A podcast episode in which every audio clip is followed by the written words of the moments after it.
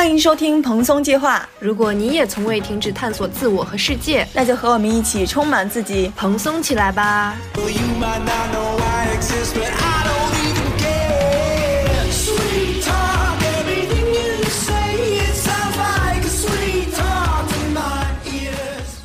Hello，大家好，我是哥哥，我是夏夏，这是我们新一年第一期节目，蓬松计划在新的一年里也回归了。这一期我们想要聊的是。大家有没有发现，现在社会其实在推着我们向下兼容？比如说脱掉孔乙己的长衫，包括拥抱至暗时刻、感恩人生低谷这些，就是你好不容易度过去了，度过去了这些低谷还不够，还要拥抱苦难，还要感恩自己曾经被处于困境之中。比如说吃得苦中苦，吃苦还不行，还要吃苦中苦，要吃最苦的苦才好。还包括最近很流行的消费降级，这些言论乍一听很有道理啊。但是我们今天一起来细品一下向下兼容的意义到底是什么？我们是否真的受用？是否会真的给我们带来好处？还是我们只是被 PUA 了而已？那我们先来聊一聊脱掉孔乙己的长衫吧。这句话是这么说的：学历不仅是块敲门砖，更是我下不来的高台，是孔乙己脱不下的长衫。孔乙己的文章我们都在中学时期学到过，大家都说初读不知书中意，再读已是书中人了。所以夏夏是怎么看待这个事情的？关于脱掉孔乙己的长衫这个话题，不是有很多人在讨论吗？很多读到大学本科就有人说，如果我没有读过书，我可以找别的活儿做，可我偏偏又读过书，或者是说，呃，如果我没有上过大学，那我一定心安理得的去打螺丝。可是没有如果。关于这些言论，然后有些人就劝他们说，那你得脱下长衫啊，你得去改变你这个心态，去接受你原本看不上的那些工作，你去接受你可以从基层做起去赚钱。但这个说起来容易，那考上大学的人，他们又怎么样很容易的接受这个心态呢？去改变这个状态，其实很多人是接受不了的。他们就觉得，嗯，陷入了两难的境地。但其实是不是的？孔乙己这个原文他是这么说的：孔乙己原来也读过书，但终于没有进学，又不会营生，于是愈过愈穷。就是孔乙己，他是一个既要又要还要的人，他既想要得到大家的尊重，所以穿着长衫。但又不想认真的读书进学，做一个真正的读书人，所以他就只能穿着长衫站在外面和那些短衣帮喝酒。他还时不时和小孩子说些什么“知乎者也”呀，教店里的伙计这个茴香的“茴”这个字的四种写法是什么样的呀？就是跟这些没有读过书的人来彰显自己，我读过书，我是有文化有知识的人。他最后落得这种凄惨的下场，并不是因为他不愿意脱掉长衫，其实他也可以不脱掉长衫啊。他如果不想去做那个短衣帮的话，那他也可以继续进学，去成为真正的读书人。他去真正的穿上好看的新的长衫，坐在店里面喝酒。但只不过是他身体上和精神上都不愿意努力，身体上不愿意脱掉的努力去做些营生，呃，干那些呃脏活累活，当短衣帮在外面喝酒。然后精神上又不愿意真正的去读书，去真正进学，然后成为真正的长衫人，进到店里面，所以才酿成最后的悲剧。也可以引射到现在吧。可悲的不是你脱不下长衫，而是你是孔乙己。嗯，就是并不是这件长衫束缚了孔乙己的可能性，其实是他自己不愿意脱掉它，所以束缚了自己的可能性。对，而且并不是他不愿意脱掉长衫，他可以不脱下长衫，那你就去真正成为穿长衫的人。孔乙己他不是真正穿长衫的人，他只是有一件长衫，他就一直拿着这件长衫在短衣帮里面混着。那你有本事，你就真正的努力学习，你就坐在店里面喝酒，你就花更多的钱，你可以坐着要呃掌柜要酒，你就真正好好的努力发奋，增强自身能力，或者是你也考到更高学历，你去成为真正的你认为可以在社会中被尊重的人啊。那你既不甘心沦为基层，你又不愿意去奋斗做你真正想要的，然后你就在这里自怨自艾，这才是。真正的悲剧所在，所以是说你为什么是孔乙己？孔乙己的悲剧也是在这里。而且他为什么还要教伙计回乡的回的四种写法，彰显自己读过书？而且他一直和这些短衣帮在一块喝酒，或许他心底还是会有一种优越感在的。他一边享受这种优越感，一边又在那儿抱怨自己没有办法实现自我价值，其实挺又当又立的。对，其实现在很多人说。就像一开始说那个，如果我没有上过大学，那我一定心安理得的去打螺丝。这个话，就是我既看不上打螺丝的，但是我又不愿意去考研究生，我又又不愿意去去真正的学习搞学术，我就想用我这个大学的身份，但是我要干我认为的那些体面的、受社会尊敬的那些事儿。那你现在知道你做不了了，那你就要采取措施啊，要不然你去打螺丝，要不然你好好学习。你既不去打螺丝，你又不去好好学习，你现在就选择在这块抱怨这个社会，你这个抱怨有什么用呢？其实没什么用。嗯，我想起来，我本来也是没有要继续读书的打算，就是想读完大学就不读了，不想读研，就是因为这么多年学下来学累了，不想再靠书本继续去输入知识了。我们这个专业想要靠实践，在实践中成长。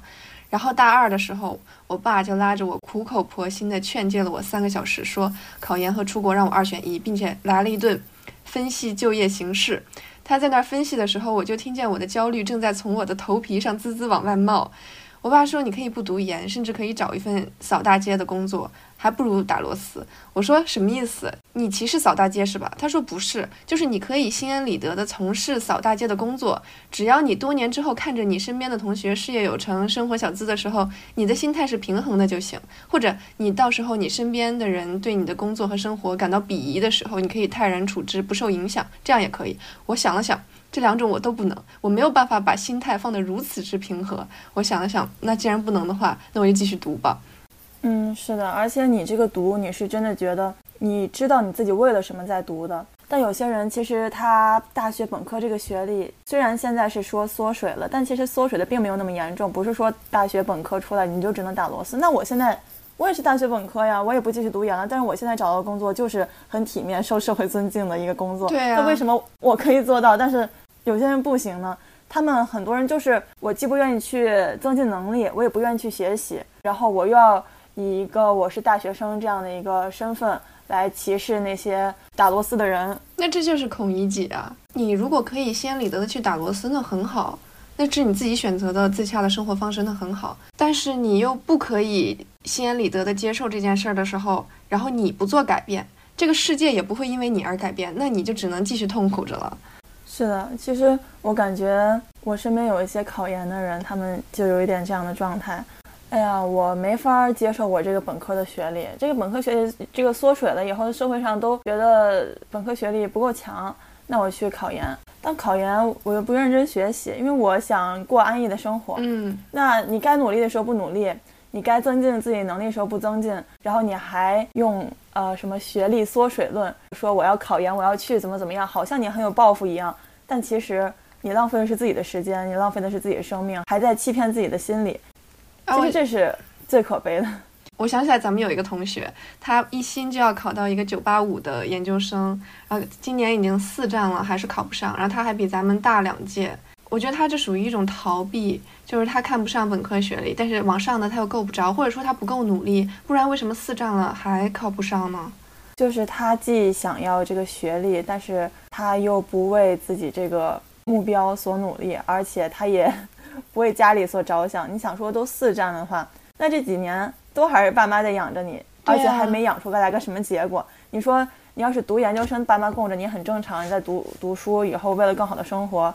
养着你很正常啊！你现在什么都没干，你就在这以考研的名义玩了四年。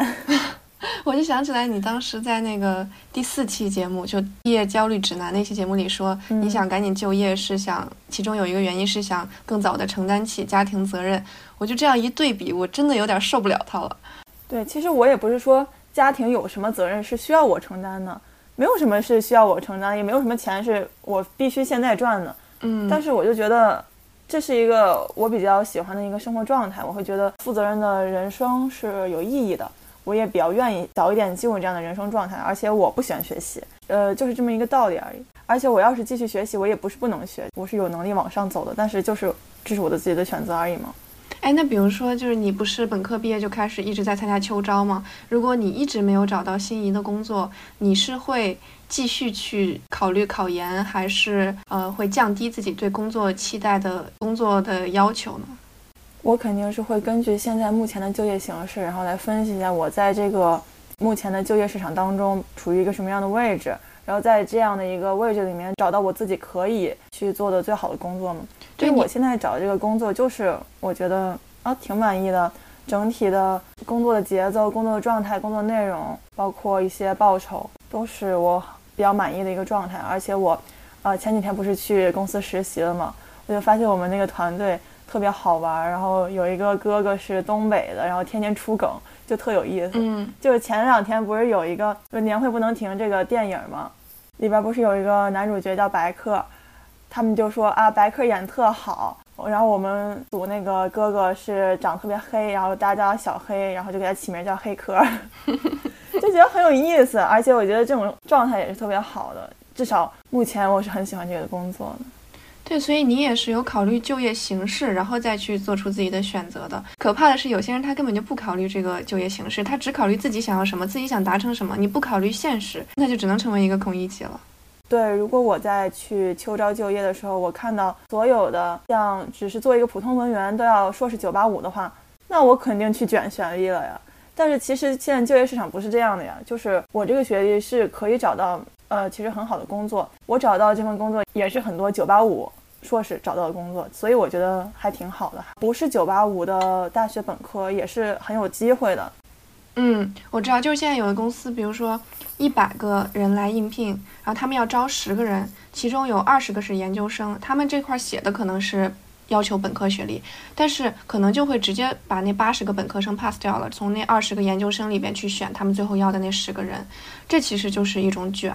对，但是我想说的是，目前的这个大学生就业市场其实并没有那么的严峻，嗯，只是被互联网上炒的比较焦虑，你自己真正的去。实践，你去投简历，你去面试，你去秋招，你会发现其实没那么难，就是你只要有能力，你就可以去做到。那现在为什么有些人说难呢？就是他在本科的时候既没有成绩，也没有实习，又没有能力，然后他去秋招，找不到好工作，就说现在大学生就业市场严峻，嗯，然后他去考研也考不上，就说现在考研太难了，大家都卷，大家都降级考研，这个是怎么样说出这样的话的呢？其实每年的大学生人数都差不多呀，为什么只有你越过越差了？对，就是我们这么说的。嗯，我们不否认考研就是难这个事儿，但是其实很多时候给我们制造出来焦虑的根源都是这些不够努力、不够清晰的这些人，他们传播的负能量给我们造成了焦虑，造成了这个社会的焦虑，这个其实是很不好的现象。而且这个负能量其实不止造成了焦虑，还给很多想要摆烂的人一个摆烂的理由。嗯，他们说。呃，因为现在考研难，所以我考不上，我很正常。呃，如果外界的舆舆论都说现在考研特别特别简单，你还考不上，你会更焦虑 啊。这个就像你那个没考好，你说对啊，我没有好好复习啊一样，给自己一个台阶下。嗯，而且他们其实也不了解真正的考研的难度到底是怎么怎么样的，他就觉得那我一天里边我学三个小时，玩三个小时，看三个小时电视剧，这种状态就是能考上研的。但其实不是，他们有会误判这样的一个目前的形式，也有很多人是这样。我到现在不太知道我以后具体要干一个什么样的工作，我只记得我以前想开面包店。我觉得我奶奶会很喜欢我开面包店，因为她是一个很喜欢吃面点的女人。但是我第一次兴致勃勃地和她提起，我说：“哎，我以后要开一个面包店的时候，她立马就拉下脸说：如果我要做这个，她的脸就被我丢光了。”我父母这些年对我的教育投资就打水漂了，但是真的是这样吗？就是采购、营销、物料管理，在这个饱和的市场去竞争，开面包店也是一个六边形战士的活儿，做好了自力更生。衣食无忧，做失败了吸取经验，家里的经济状况也不会因为我而大打折扣，所以他丢人丢在哪里呢？我就在想，我们刚才一直在讲的是，因为我们个人的一些心态原因，导致我们成为了孔乙己。但是我们脱不掉孔乙己的长衫这个事儿，真的只跟个人心态有关系吗？大家现在的看法什么的，包括这个社会对我们的规训，它影不影响我们脱下孔乙己的长衫呢？我前两天看那个小红书上有一个人说，教育应该让我们获得更谦逊包容的心态。这件长衫不能保证我们不去成为一个服务员，但能决定我们用什么心态去当好一个服务员。我当时的态度就是，哇，你乍一听很有道理，但是我觉得这是一种 PUA。我们读大学不是为了当服务员的，就你不能说父母对我们这么多年的投资，我们这么十二年的寒窗苦读，然后到头来我们是。当一个服务员，就我们自己心里都会不平衡的。你凭什么说我们不该不平衡？我们应该受了教育就应该有一个更开阔包容的心态呢？就是你刚刚讲你开面包店这个事情嘛，你奶奶会觉得你要开面包店的话，她的脸就被丢光了。可能有一个原因是因为她的信息不充足。其实现在开好一个面包店，一点都不容易。你刚刚也说了，像采购、营销、物料，还有什么，呃，管理这些工作，你都是需要去做的。但是你奶奶可能就会认为，开面包店，你不就买个店店铺，你做面包不得了吗？就是你就会感觉，呃，不读书的人也能做。但其实不读书的人他做不好，做好的都是你真正用心了，你自己去揣摩过，你有过知识，你把这些知识运用到实践中，这样的人才能真正的把面包店做好。对他觉得开面包店等于做面包，等于会和面就行，他也可以。对，但其实不是的。你说让一个只会做面包的人，他是开不了面包店的。嗯。我前两天去买那个好利来，我发现他每一个人都会免费送一本台历罗红他的摄影集，一共是十二个月十二张照片儿。然后我发现这个台历他做的还挺精美的，为什么每一个人都要送一个？就感觉还挺亏的，作为一个赠品的话。然后后来我才知道，他们这些呃收银员他们是有任务的，必须每天要发放多少本台历，而这个台历完全是罗红他自己掏钱去印刷的。然后我感觉真的就是在为了爱好。就他做到这个程度，他真的可以实现个人价值了。他的个人价值可能未必是开好利来这家店，他的个人价值可能就是摄影，然后传播自己的爱好，传播艺术。我感觉你能做到这个份儿上，真的很牛啊！对啊，其实他做到这个份儿上，他已经不再指着好利来给他再赚多少钱，能让他生活变得多好了。他现在已经完全的财富自由了，已经可以过任何自己想过的生活了。这样的时候，他在看这个面包店，只不过是。在维持他的底气，在能够让他去无忧无虑的去做自己任何想做的事情，而且把它传播给更多的人。嗯，说回来嘛，就是前两天看余华老师说的，就有有人问余华老师说，这个脱不掉孔乙己的长衫这个事儿他怎么看？他就说这个事儿归根结底就是一个经济的问题，如果现在的经济不回转。不好起来的话，它就是会有这种情况存在的，就是就是各种卷，就是说了要本科生，然后要研究生，所以导致大家这样去卷，导致这些研究生，导致这些本科生脱不下长衫，这有一个根本原因的存在。然后为了让我们脱掉长衫，因为我个人是这样理解的，得让这些本科生脱掉长衫呀，因为服务员这些工作不能没有人做呀，硕士去做了那些本科生想做的工作，那本科生。不能不贡献价值吧？那想要促使这些本科生也给这个社会贡献价值，最好的方式就是劝大家向下兼容，劝大家去脱掉长衫，然后所以才有了我刚才说的那句话的出现嘛，就是教育让我们获得更谦逊包容的心态。我们不一定受了教育就要变得更成功、更体面，我们受了教育也可以用一个更开阔的心态去做一些我们曾经认为很低级的活儿，就大概是这个意思吧。对教育，就是它不能保证我们不去成为一个服务员，但能决定我们用什么心态去当好一个服务员。嗯，但其实回到现在很多人的观点而言的话，他们读大学并不是为了去用一个更好的心态去当好服务员的。对于这样的心态的话，那就只能去好好的努力去读书，要不然你就去增强自己的能力，去能让自己找到更好的工作，而不是在这块抱怨社会、抱怨生活。确实，你说的这个是我们已经面临这样的形势，面临这样的状况了。我们应该怎么把自己拉出来？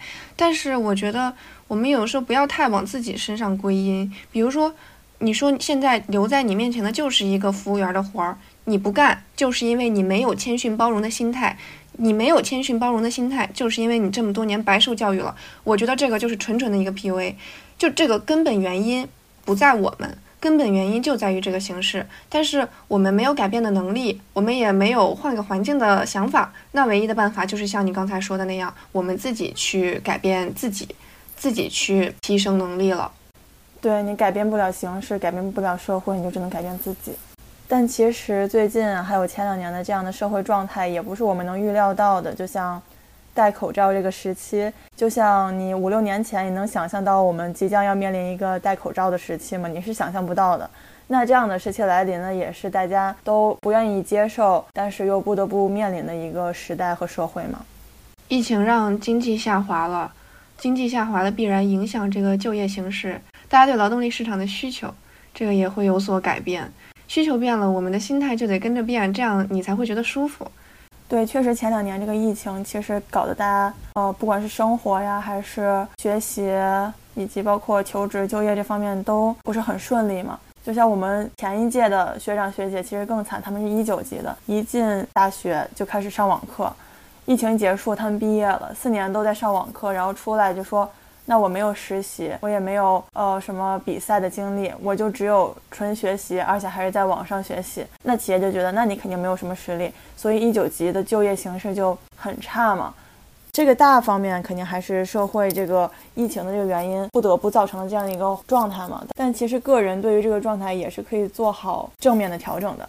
比如说你在上网课的时候，你也可以做一些网上的线上实习，或者是呃线上的一些比赛啊什么的。不能因为疫情这个事儿就给做不好以后的生活准备而找借口。毕竟还是有人在这个疫情结束之后能找到很好的工作。那他为什么能找到很好的工作？除了学历以外，肯定在这大学四年，即使是在上网课的四年，他也做的比没有找到工作那些人要好，要更有主动性，更积极的为自己的未来去着想。对，就是说。你要想有一个积极的心态，你首先得停止抱怨你身边发生的这一切我们不可扭转的事情。你不能总觉得哇塞好不公平啊！凭什么到了我们这一届就这么惨？凭什么到了我们这一届就享受不了大学生活的精彩？你一直在抱怨，你就很难再去拿出积极的心态了。但我觉得你当你意识到发现这个根本原因就是你不可改变的事情的时候，而你又要生活在这样一个环境的时候，你不自救，你指望谁来救你呢？对啊，你不自救，别人会自救，那别人就活下来了。而且都是疫情，大家的起跑线都是一样的，大家都在上网课。那为什么这个上网课影响了你的就业形势，不影响别人呢？就是因为他们有做更积极的措施来抵挡外界给自己的干扰。嗯，我们再来说说这个向下兼容。对，最近这也挺火的，鼓励我们多去向下兼容。但是你说这个。人与人之间交往的本质，它其实是价值交换。你在某些维度向下兼容别人，别人在某些维度向下兼容你，这个属于一种互补机制。但是如果你全方面的向下兼容另一个人，那就就是扶贫啊。对，我是挺同意这句话的。而且你全方位的向下兼容别人，如果你没有做好准备，你就去，因为向下兼容这个概念很火，你就说，哦，那我就去兼容一个别人吧。那你还没有做好你的心理准备，然后也没有呃强大的定力，那你就盲目的向下兼容，你就很可能被带坏呀。但他可能是一个不学无术的人，呃，然后也不努力，然后你就去向下兼容他了，结果你就会变成这样的人啊。就是那个近墨者黑的那个最坏的可能性，他就算到不了这个程度，那你说白了，你向下兼容别人也是一种你在馈赠自己的能量，就是感觉你在到处给别人分分散。去撒你的能量，这个对自己其实也不好呀。对，而且主要是向下兼容，你要想清楚自己的目的到底是什么。你向下兼容，它能带给你什么好处？能给对方什么好处？在这样的往复循环的交往中，你们两个人能不能互补，形成一个良性循环，对双方都好？能不能形成这样一个机制？如果没有办法形成这样一个机制的话，你盲目的去向下兼容，你能给自己带来什么呢？其实我觉得很少的。对，你就光被消耗了。而且我是很相信吸引力法则的。很多人说，如果你想要一个什么东西，想要达成一个什么目的，你就天天的去想这个事情，把它写在纸上，写在你一个触手可及、随处可见的一个地方，每天提醒着自己。久而久之的，你就心里给自己这样的暗示，你就去向着这个目标一直努力努力，一最终就可以得到这样的一个好的结果嘛。那其实向下兼容也是，如果你一直在做一个没有目的、纯为向下兼容而去向下兼容的。事情的话，那你最终你只会被你的下位人所兼容。你不是去向下兼容他，而是你被他兼容了。嗯，那能怎么说？就是说，我们被他向上兼容了吗？哎，我看就是就被他同化了吧。嗯，因为我看有人说向上兼容，你要想向上兼容，对别人来说不也是向下兼容吗？那你凭什么要求别人对你向下兼容呢？我觉得不太对，就是。我觉得不是这样的，你向上兼容，你是一个主动性的，而你的上位者他是一个被动性的。他看到一个没有他那么厉害的人，愿意主动的去来跟他呃讨教一些什么，学习一些什么，这样的人是比普通的下位者对于他来说有价值的多的。所以他去兼容这样的人的话，他不是说向下的兼容，而是说他看上了你的主动性、你的积极性以及你想学习的这样的一个品质。对，而且他教你，他也。不但可以获得一种成就感，而且对他来说也是一种重复性的、更深的学习吧。我觉得向上就是一种积极的态度，嗯，它不适用于兼容这个词。就是我觉得我们可以鼓励所有人都去向上，所有人都去用这种积极的态度去讨教、去求知，但是不应该反过来鼓励这些厉害的人向下兼容，而且还说厉害的人都能向下兼容，为什么呢？我觉得不是不能鼓励大家都向下兼容，而是你要向下兼容的时候，你想清楚你这个兼容的目的是啥，能够带给你什么，不是盲目的说，哎呀，现在社会鼓励我们向下兼容，我赶紧去兼容兼容别人，兼容兼容，呃，没有我强的人，不是这样的。那厉害的人都能向下兼容，就是因为他们知道他们能从他们的下位者获得什么，呃，能够给自己提升什么现在还没有的能力。不管是上位者还是下位者，都有你可以值得学习的事情嘛。厉害的人就厉害在，他可以识别你哪些是值得他学习的，并且他跟你交往了之后，他可以把你身上这些优点为自己所用，这样的人才是厉害的。而且，为什么很多厉害的人都可以向下兼容呢？嗯，很可能是因为他们已经很厉害了，他们再向上去讨教、去学习的话，没有更多的边际效益了。因为可能比他们厉害的人，比他们强的并没有多少。但是你向下兼容的话，会更容易，能学到的东西可能会更多，所以他们才更多的愿意去向下兼容。而我们为什么要更多的去向上学习，而不是向下兼容呢？就是因为我们还没有到这么厉害的程度，我们需要更多的是向上的讨教，去用自己欣赏的上位者。来吸引自己，去引领自己往更高处走，这才是我们普通人目前所需要的。我是这么认为啊。我觉得他有点像小时候我们那种一个学习成绩好的学生带一个学习成绩不好的学生组成那种学习小组，老师让我们这么做。如果你作为这个学习成绩好的学生，老师告诉你说你有义务帮助这个班集体里边的每一个学习不好的成员去提升他们的成绩。如果是以这个事情为目的的话，我不确定我们会有更强的主动性，而且这个东西会给我们多强的益处。因为说白了，我们。做我们每一件事情之前，我们没有伟大到就是直接我们的最初目的就是要去为这个班集体做着想。我们可能最先考虑的还是我用这个这么长的时间做这个事情，我能收获多少价值成比例的收获。那如果告诉你说你去做这件事情，你去带一个成绩不太好的学生的话，你可以通过这个过程中，你再给他把这个你会了的东西再讲一遍，你可能会。对这个题有更深刻的领悟，可能你本身只是会做这道题，但是你在给他讲了一遍之后，你可能通透了，你这个类型的题都会做了。是的，但很多老师在做这个一帮一学习小组的这个初衷，他并不是这么想的。他的初衷就是想说啊，我要让我们这个班集体的这个成成绩都提升，所以要让好的帮差的，这样差的就能提升。他们的目的是为了整个班级，而并没有为了。考得好的人在想，所以他们才会以班集体荣誉这个说辞来劝那些学习好的人。我觉得可以以小见大嘛，就是现在社会也在鼓励我们去向下兼容，我们不要就是盲目的去遵从这个事情，觉得向下兼容了，我们就可以海纳百川，有容乃大了，我就变成了一个格局非常之大的人。你要先考虑你花出去的这个时间成本，你能换来什么等价的价值。所以说，交往的本质都是价值交换。如果你交换不来等价的东西，就去遵从一个看似乍一听有道理的这么一个言论的话，嗯，可能会浪费你自己的时间，又消耗你自己的能量。对你向下兼容的前提，一定是有强大的心理和定力，以及明确的目标。要不然盲目向下的话，肯定是负面会比正面带来的效果多得多。前段时间我看到说，呃，如果你和别人相处的时候，你感觉很舒服，那很有可能是你其实被对方向下兼容了。是的，其实向下兼容能力很强的人，他在和谁相处的过程中，都会让别人感觉到很舒服。嗯，向下兼容从某个角度来讲，也是有包容力的体现。嗯，它体现的一个方面，就是在和人交往的过程中，不做不必要的争辩。这些向下兼容力强的人，他会。把我的想法和观点都说出来，然后去聆听别人。如果对方理解我，那再好不过了。但是如果他们不能理解我，我也不会再继续为了说服对方而去做一些激进的争辩，不去做无谓的自证，不必强求对方接受他的观点。对，因为他们知道，在别人不认同他们的观点的状态下，这种情况再去辩论，就算最后对方同意了你，你获得了这场交流、这场辩论上的胜利。也是无意义的，因为对方大概率是勉强的，所以他们不做这些。才会和别人在交流相处过程中让大家都感受到舒适吗？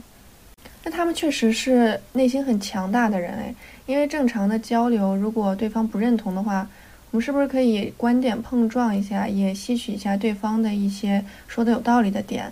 但是他们就是不做不必要的争辩，就是坚信自己说的一定是正确的。嗯，我觉得这个可能更多情况是基于他已经把自己的话说得很清楚了，但是对方就是不认同他这个观点，然后再想说服他。那这种情况下。向下兼容力强的人，他就会选择在表面上被说服。哦，对，我明白了。所以你说的是不做不必要的争辩，而不是不做争辩。是的，是的。嗯，第二种体现包容力的方面，就是在于看破不说破。很多人在交流的过程中，会下意识地找到别人话语中的漏洞或者是软肋，然后借着这个话头来彰显自己的优越，或者是一圈人聊到了你自己擅长的领域。你就肯定会突然激动起来，开始下意识的长篇大论，否定对方的观点，然后说出自己的观点，彰显自己的专业性。但这种向下兼容力很强的人就不会这样，他们更多的选择是看破不说破，不去戳别人的痛处，也不需要非得去彰显自己的能力。哇塞，这个看破不说破的能力真的是太强了，不借别人说话中的漏洞或者软肋来彰显自己的优越感，他其实挺难做到的。在生活中，很多杠精。都是很需要这种优越感的，尤其是那种反驳型人格什么的。对他会觉得你一个门外汉聊到我的专业领域了，然后你肯定没我懂，来我来教教你，我来考考你吧。很多人就会直接这样。好为人师的人，嗯，这还算好的，他了解这个东西，他可以觉得你在班门弄斧。最讨厌的就是有些人，他其实也不是很了解，他不抓你这个专业知识的漏洞，他抓你硬抓你一些逻辑的漏洞，这种人就很讨厌。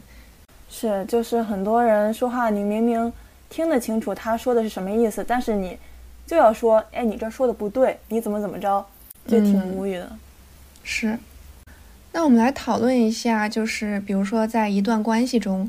呃，包括但不限于爱情，包括亲情啊、友情啊这些。就如果存在对方在全方位的向下兼容你的这种情况，它是否能间接的体现你们之间的关系是不平等的？体现了呃你们这段关系是有高位和低位的存在的？是不是兼容对方的那一方他是高位呢？我的理解是是的，因为就是给予者他永远是站在高位的，因为他可以选择给或者不给，而你只是被动接受的那一方。嗯，是的，而且如果你说是全方位的向下兼容了，那它肯定就是不平等的嘛。势均力敌的感情在很多方面也是需要价值交换的。如果你一直处在被动的一方，这样的话你在感情中获得的成长会非常的少。哎，那你说这个给予者他交换到的价值会不会就是感觉对方比自己弱，然后自己有一种高高在上的感觉，自己有一种优越感和成就感？不然的话，他如果一点价值都获取不到的话，他怎么能坚持这段感情呢？我觉得成就感是一方面吧，但是给予者他选择做给予这个动作，应该是出于浓浓的爱意或者是浓浓的感情才会去做这个动作，而不是为了去给予而去给予的。它应该是一个附加的一个事儿。嗯，所以其实最好的情况就是。这个给予者，他获得的价值是来源于他给予这个动作，因为他爱你，所以他对你做了付出，然后他通过自己的付出，他也会收获一些价值，而不是因为他就像施舍给你什么东西一样，然后有一种高高在上的感觉，通过这种东西来获得价值的话，那这样就是绝对的不平等，也不是一个好的健康的关系。是的，嗯，我还是倾向于觉得这些给予者他们的快乐来源是主动付出，嗯。那这样的话，接受的那一方他肯定是会感觉到很舒服嘛？那这样舒服的关系值得向往吗？不管是友情还是爱情上，嗯，我觉得不值得。哪怕你是接受对方的兼容的那一方，就是你是被兼容的那一方，也是不值得的。虽然你觉得很舒服，但这样的关系它不持久，因为你一开始其实很难发现对方全方位向下兼容你了。你一开始还傻呵呵的以为你俩是兴趣爱好高度重合的那种灵魂伴侣呢。嗯，确实确实。那你觉得这种的关系可以持久吗？我觉得可以持续，但是无法升华。我举一个例子，就是我之前问我朋友，我说，呃，你觉得这种被向下兼容的关系可以持久吗？他说是可以的。我当时还想反驳他，但是他说，就他有一个，就是他觉得他在向下兼容对方的这么一个朋友的存在。然后每次啊，他们互相约着也会出去玩儿。然后这个他，我朋友的朋友找我的朋友倾诉的时候，我的朋友也非常愿意给予他一些帮助什么的。然后我就说，那当你需要一些帮助，或者你觉得呃你的情绪波动比较大的那种。负能量时期，你会首选他作为你的倾诉对象吗？他说那不会，所以说这就代表了他们之间的关系其实还是停留在一个比较浅层次的一个友情的，嗯，然后他也很难去升华。如果他想升华的话，那就应该是，呃，我第一时间想找你倾诉，你是最懂我的人，你第一时间也找到我，就是这种感觉就是非常好的朋友嘛。但是他们显然无法做到。但你说可以持续吧，他也是可以的。对，而且这种感情持续下去，要花费的成本还挺小的，嗯，因为比较浅了。对，所以在这样一段关系中，如果是你被向下兼容了，你会有那种取其精华，从对方身上学习到一些，然后自我提升，努力向对方靠拢的这种可能性吗？我觉得在一段关系中，只要你意识到了你是在被向下兼容的，就很有这种向对方靠拢的可能性。因为什么时候都有可能觉醒，什么时候觉醒都不晚嘛。但我觉得没有必要，因为发现了自己在某一方面被对方兼容了，就觉得自己处在低位了，而去想着要去改变局势啊什么的。不管是亲情、友情还是爱情，这种感情它都不是博弈，没有必要去争一个输赢。你发现了，那你就去享受它带给你的这些好处，或者你去向他学习就好了。哎，对，我就想到网上有好多，其实就是教你在爱情里面博弈的那种。前段时间还有一期播客很火，叫《如何操控对方想我》。然后我想起来，我们之前不是说过，就是当你想要操控别人的时候，你其实已经被别人操控了。就当你想要去研究这个事儿的时候，你已经处于低位了，并且你意识到自己处于低位了。但这个时候，如果你是想去跟他博弈，去操控对方，改变局势的话，那其实你是一个下位者，想要把上位者拉下来的那种情况，但其实你完全就可以去自我提升，然后等你们势均力敌的时候，这个情感也就到位了，也更可持续了。但是你为什么不选择这种方式呢？因为你不可以改变任何人，你能改变的只有你自己，别人都不会被你改变。我觉得意识到了就很好，但如果你真的能够足够清醒的意识到的话，你的改变方式就应该选择更健康的那一种。嗯，是的。嗯，我觉得安于被兼容，它其实也是一个挺享受的状态，但是就是它无异于你们之间感情的升华。你们之间最好的情况就是持续持久的停留在现阶段的情感浓度。你要么提升，要么你换一个你能兼容对方的那种人，你没有别的办法。不过最好是能换一个势均力敌的人。这也是我在恋爱专题一里边五条择偶标准之中最重要的一条，就是势均力敌的根本原因所在嘛。对，我觉得势均力敌，不管是在爱情还是在友情中，它都是比较重要的一个维度吧。就在我看来，势均力敌也代表了一定程度上的志趣相投。你说的话，别人能听得懂，也能接得住，这种的相处方式，我也是觉得是更好的。嗯。之前我们聊选题的时候，我不是说想做一期关于拥抱至暗时刻的选题吗？然后当时我那个标题都起好了，叫做“呃，越是黑的夜晚，天上的星星和月亮就越亮了”，然后还给它起了一个非常好听、动听的标题。然后我们做这期节目的时候，我就在想，我们真的应该拥抱至暗时刻吗？对，我觉得不应该拥抱至暗时刻，而应该直面至暗时刻。直面和拥抱还是差很多的，因为很多人会觉得，啊，拥抱这个词很温暖、很治愈，他就去盲目的追求这个拥抱至暗的这种勇敢，在自己还没有做好准备的情况下，你就冒失的去揭开自己过往的伤疤，我觉得这个是很容易让自己陷入深渊的。但是直面就不一样了，直面是你理性的对待，你从过去的低谷中吸取经验，让曾经的低谷为将要到来的高光时刻打好基础。直面低谷是为了和自己和解，在未来能够更自由的生活，能够更坦然也更轻松的来到自己的高光时刻，不应该为了拥抱低谷、拥抱至暗而去拥抱。就是说，你经历了这个低谷时刻的时候，那个时刻你肯定是很痛苦的嘛。但是你经历了那个痛苦，你必然会有所成长，你肯定就知道你再次面对这种。困境的时候，你应该如何自救、如何自处了？就这个东西，它带给了你一些经验，这是你应得的呀。你经历了痛苦，你克服过去了，你就应该获得经验作为你的报酬。所以这个东西是对等的。你可以说，你去拥抱，在你自己经历了低谷之后获得了这个经验，你去拥抱你自己，哇，你很顽强，你这个过程，你拥抱你自己，你支持你自己，你觉得你自己很棒，那可以。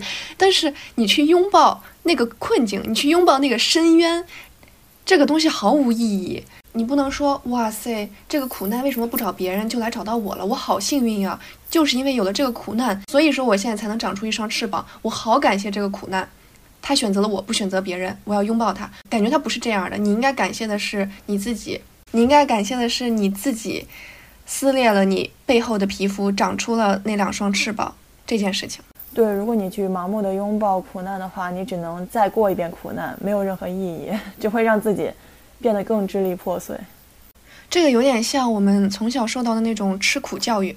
这里又要提到我最喜欢的余华老师了。他说：“永远不要相信苦难是值得的，永远不要觉得苦难是值得赞扬和歌颂的。苦难就是苦难，苦难不会带来成功，苦难不值得追求。磨练意志是因为苦难它无法躲避开。”对，之前好几年前，可能有十年了，有一个农村的女孩叫王心怡，高考。七百多分考进了北大嘛，这个是一件很不容易的事情。他当时被报道了好几天，然后他自己也写了一篇文章，叫做《感谢贫穷》。这篇文章歌颂贫穷，让他远离了物质的干扰，一心学习，追求知识，最后才能考进北大。但我觉得他成功的关键不是因为贫穷，而是他在贫穷中能够让自己坚韧不拔，不听信身边的读书无用论，奋发努力，最后才得以成功。你说，相比玩具啊、零食啊、游戏带来的干扰，落后地区人们普遍的思想的落后，这样思想的灌输的干扰才是更致命的。他写道：“感谢贫穷，你让我坚信教育与知识的力量。物质的匮乏带来的不外是两种结果，一个是精神的极度贫瘠，另一个是精神的极度充盈。而我选择后者。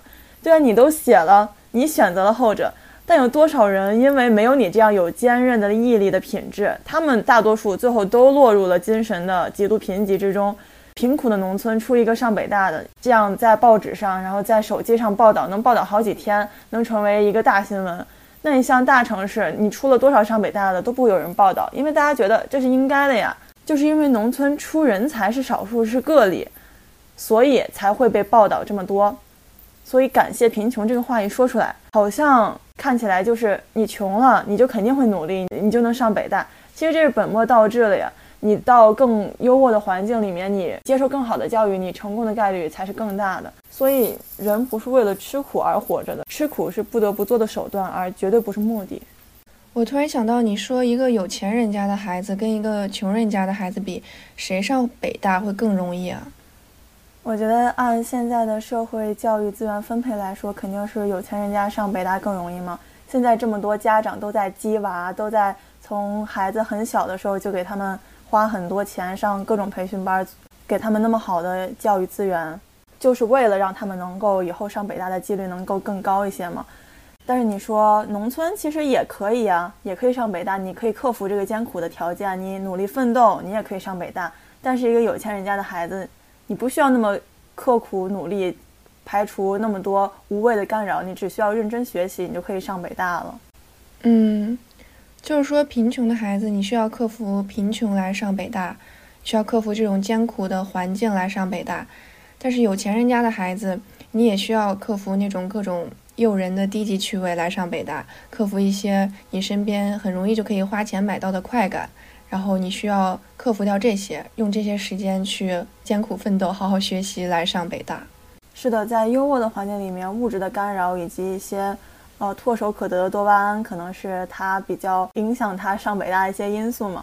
但是在穷苦的地区，身边人都给你灌输的是读书无用论，那些长辈都说啊，读什么书上什么北大呀，最后还不如回来种地呢。身边都是这样的人，在这样的环境里上北大是。很难的事儿，这种环境给你的干扰还是比平常，比比如说一些玩具啊、一些零食啊这些物质的干扰给自己来的要更加致命一些。确实，你要想在这样子的生长环境里边再生长出来那个自由意志的话，真的是一件非常困难的事情。对对，这是一种精神上的荼毒吗？嗯，像有钱人家，他也不光是零食、玩具这些，因为我们普通人家也其实有零食和玩具嘛。它有点类似于，比如说你是一个富二代，你生存在这种富二代的圈层之中，身边每天都是跑车、美女，每天都是这些东西。然后你要是非得想在酒吧里边，在 KTV 的包厢里边在那儿学习，那你身边的人肯定会对你感到很鄙夷，然后可能会说你两句。这种是不是也类似于一种精神上对你的束缚和限制呢？虽然肯定比不上那种生长环境里边的那种精神荼毒。嗯，这肯定也算是一定程度上的干扰。你说的这种富二代是一种人，还有更多的不是像这种富二代游手好闲、好吃懒做的。他们会因为有了家里的钱作为深厚的底气，才去学习自己更多想要的东西，才去毫无顾忌的想学什么就学什么，想做什么就做什么，不会因为金钱或者物质的束缚而去限制自己学习的可能性，这样才能成功。这样的富二代其实是更多的，因为他们有更多的可能性去接受更好的教育，了解更多的信息，充盈更多的生活经历。嗯，对我看很多电视剧里面那种富二代。都是想去当什么跑车赛车手的，就是因为他已经有了这个底气，所以他可以自由选择嘛。就这个真的是带来了一个很大的优势。你说一个贫穷的孩子，他只会知道就是读书是他唯一的出路，他没有别的任何选择上的可能性。但是说回来，就是不论是什么样子的人，什么样子的生活条件，生活在什么样的环境里，都可能会受到干扰，他都是需要很强的自控力的。因为上北大就是一件很不容易的事情嘛，所以我们要感谢的都是你的这个自控力，感谢你能屏蔽掉这些干扰而付出的努力，而不是感谢这些干扰本身。因为什么样的干扰都有，尤其是像贫穷这种非常大的一个干扰。对贫穷的这个干扰，它之所以大，就是因为农村里面的信息是很闭塞的，它的环境也是闭塞的。教育是落后的，这种干扰真的是比一些物质上的干扰来的要更可怕的多。但是最终你要是能上北大，也能成功，不管是你在优渥的环境里上北大，还是在农村这样的，呃闭塞的环境里上北大，那肯定都是因为你能摒弃掉自己面临的这些干扰，然后成为自己想要成为的人，肯定是自己的努力最值得被歌颂的。嗯。对，所以你刚才说不是很认同这个文章的名字叫做“感谢贫穷”吗？确实，他应该感谢的不光光是这个贫穷这个外界环境而已，主要还是要感谢自己的这个努力过程。对，而且我觉得，如果你把你自己的成功都归咎于外界的环境的话，其实你也挺否定掉自己的努力的。嗯，确实。然后我还想区别一下，就是大家认为的吃苦和吃苦真正的含义之间的区别。那个稻盛和夫他说，穷并不是吃苦，吃苦的本质是长时间为了某个目标而聚焦的能力。在这个过程中，你想达成目的，你需要放弃，你需要敢于放弃，丢弃掉所有让自己舒服快活的东西，克制诱人的低级趣味，这个东西才是吃苦的本质。所以我们歌颂的应该是这个过程。对，你也让我想起了一句弗洛伊德的话，他说：“本能压抑构成了人类文明中最宝贵财富的基础。很多传世的创造者，还有诗人，他们可能都是因为受到了很极端的压抑，才创造出来特别好的作品的。这个他们成功，也是因为他们在这个过程中能够感知痛苦、描写痛苦、抒发痛苦。”并且将这些东西传播，这才是他们成功的原因，这才是他们流芳百世的原因，而并不是说这个苦吃了我就能成为大诗人，我就能万古流芳。嗯，就苦的人多了去了，成功的又有几个呢？每个吃了苦的人都能成功吗？所以那句老话说“吃得苦中苦，方为人上人”，他说的就有问题。他应该吃得苦中苦，有可能为人上人；吃得苦中苦，很可能不为人上人。而且因为什么？因为你只要肯吃苦，你这辈子就有吃不完的苦了。所以说，你只要肯吃苦，你可能一直吃苦去了，你就没有那个成为人上人的机会了。对，这句话就真的是我的座右铭了。只要你肯吃苦，这辈子就有吃不完的苦。我现在在生活中就是一直在避免让自己吃那种不必要的苦。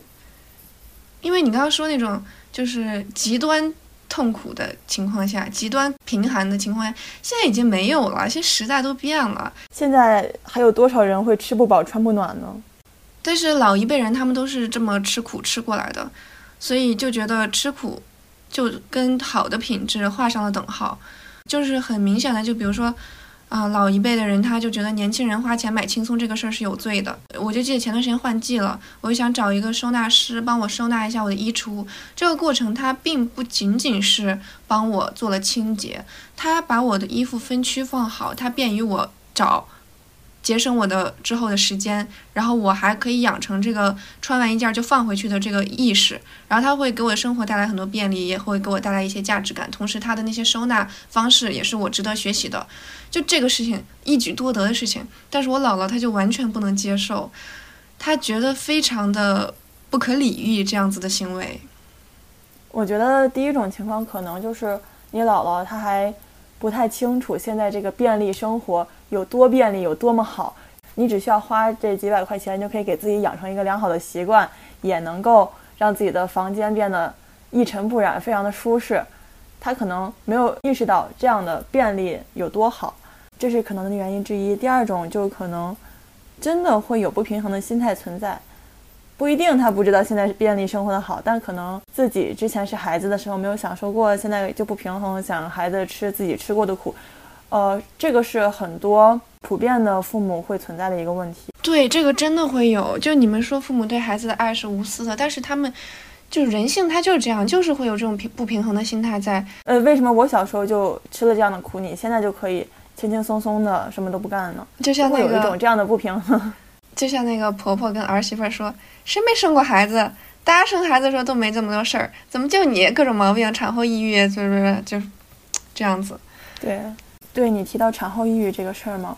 为什么之前很多人没有呢？就是因为现在，呃，大家经济、生活、物质方面都更丰富了，所以就更加关注自己的内心。就像抑郁症啊，精神方面的病症，可能就会有更多的人发现自己得。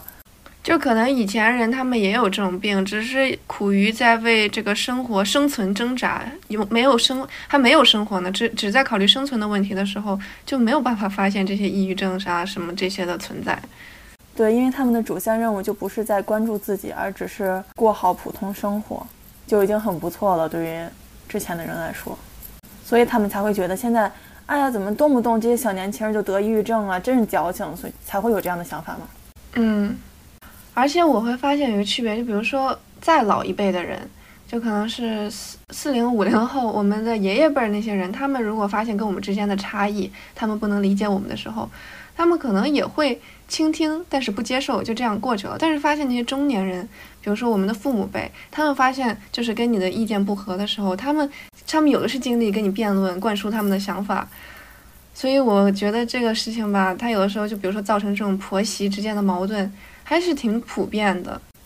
对啊，因为婆婆觉得自己也不是老古董，也不是什么都不知道，也在这个社会上摸爬滚打这么多年，也了解现在的新兴技术啊、科技啊什么的，她有这个资本去。跟儿媳说这些事儿，但是儿媳又站在一个可能另外一个更关注自己、更关注心理的一个角度去聊这些事情，就很容易产生这样的偏差和分歧嘛。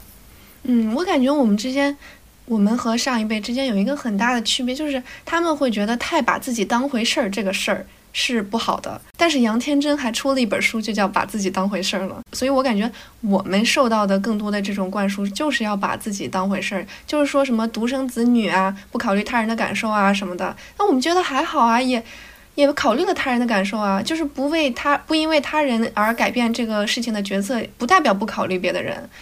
所以我感觉就是有一个偏见的存在。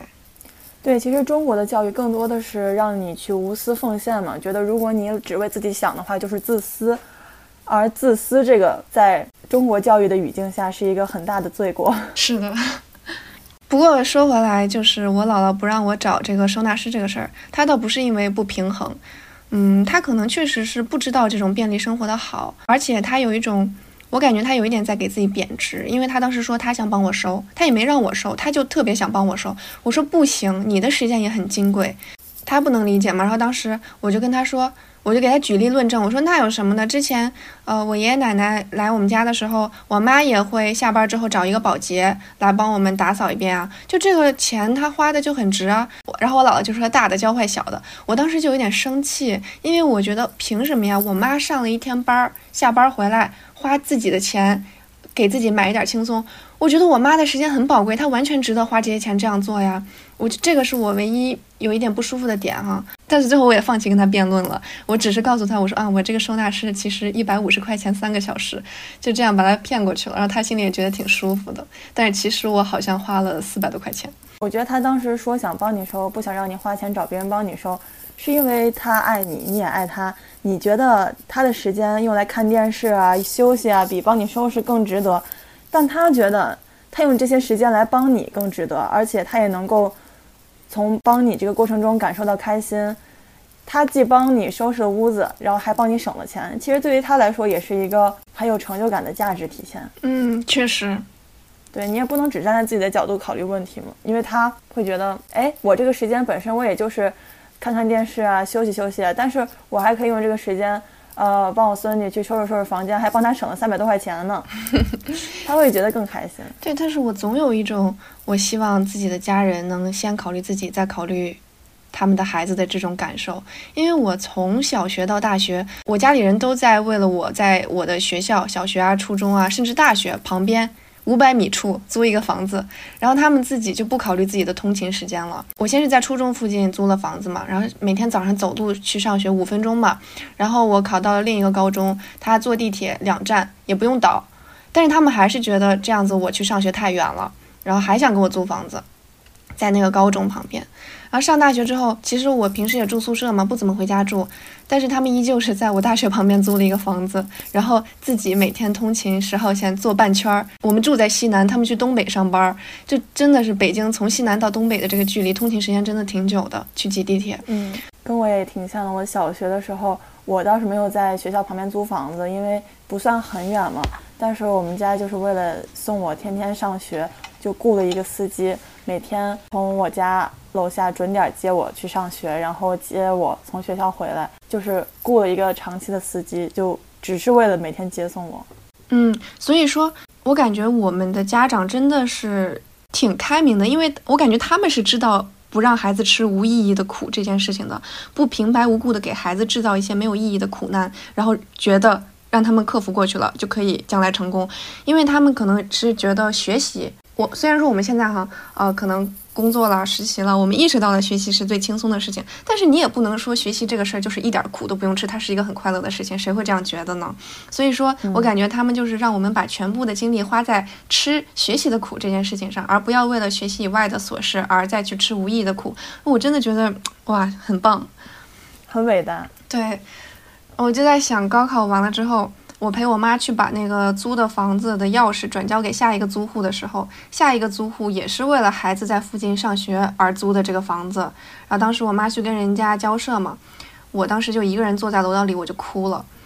我当时以为自己在哭的是我妈这么多年为孩子付出到这个份上的感动，我因为感动而哭。但是我现在想想，我是一个女人，我妈也是一个女人。他为我的牺牲，导致他从三十岁到五十岁都没有完全活出自己的精彩，我很惋惜这件事情。所以我经常跟我妈说，我希望你先做一个愉快的女人，然后再做一个好妈妈。然后她总是会反驳我，她说等你当了妈就知道了，你没有办法不优先考虑自己的孩子的。所以我后来就也慢慢的放弃让她先活出自我这件事情了，因为可能对于她来说，她价值感最大的来源就是去爱我。是的，是的。嗯，就是你现在觉得活出自己是非常有价值感的事情，所以你也希望你自己的妈妈能够活出自己，然后有价值感。但对于他们来说，他爱你，能够给他带来的价值感是非常丰富的。你是他身上的骨肉，那他爱你其实就是相当于爱自己，而且你其实也在过他之前没有过过的生活，他当然也希望你能过得比他当时要好。是的。现在长大了，稍微成熟一点了，再去想这些事情，真的还挺感慨的。对啊，而且你现在有了爱的人之后，你也能体会到别人爱你是一个什么样的状态。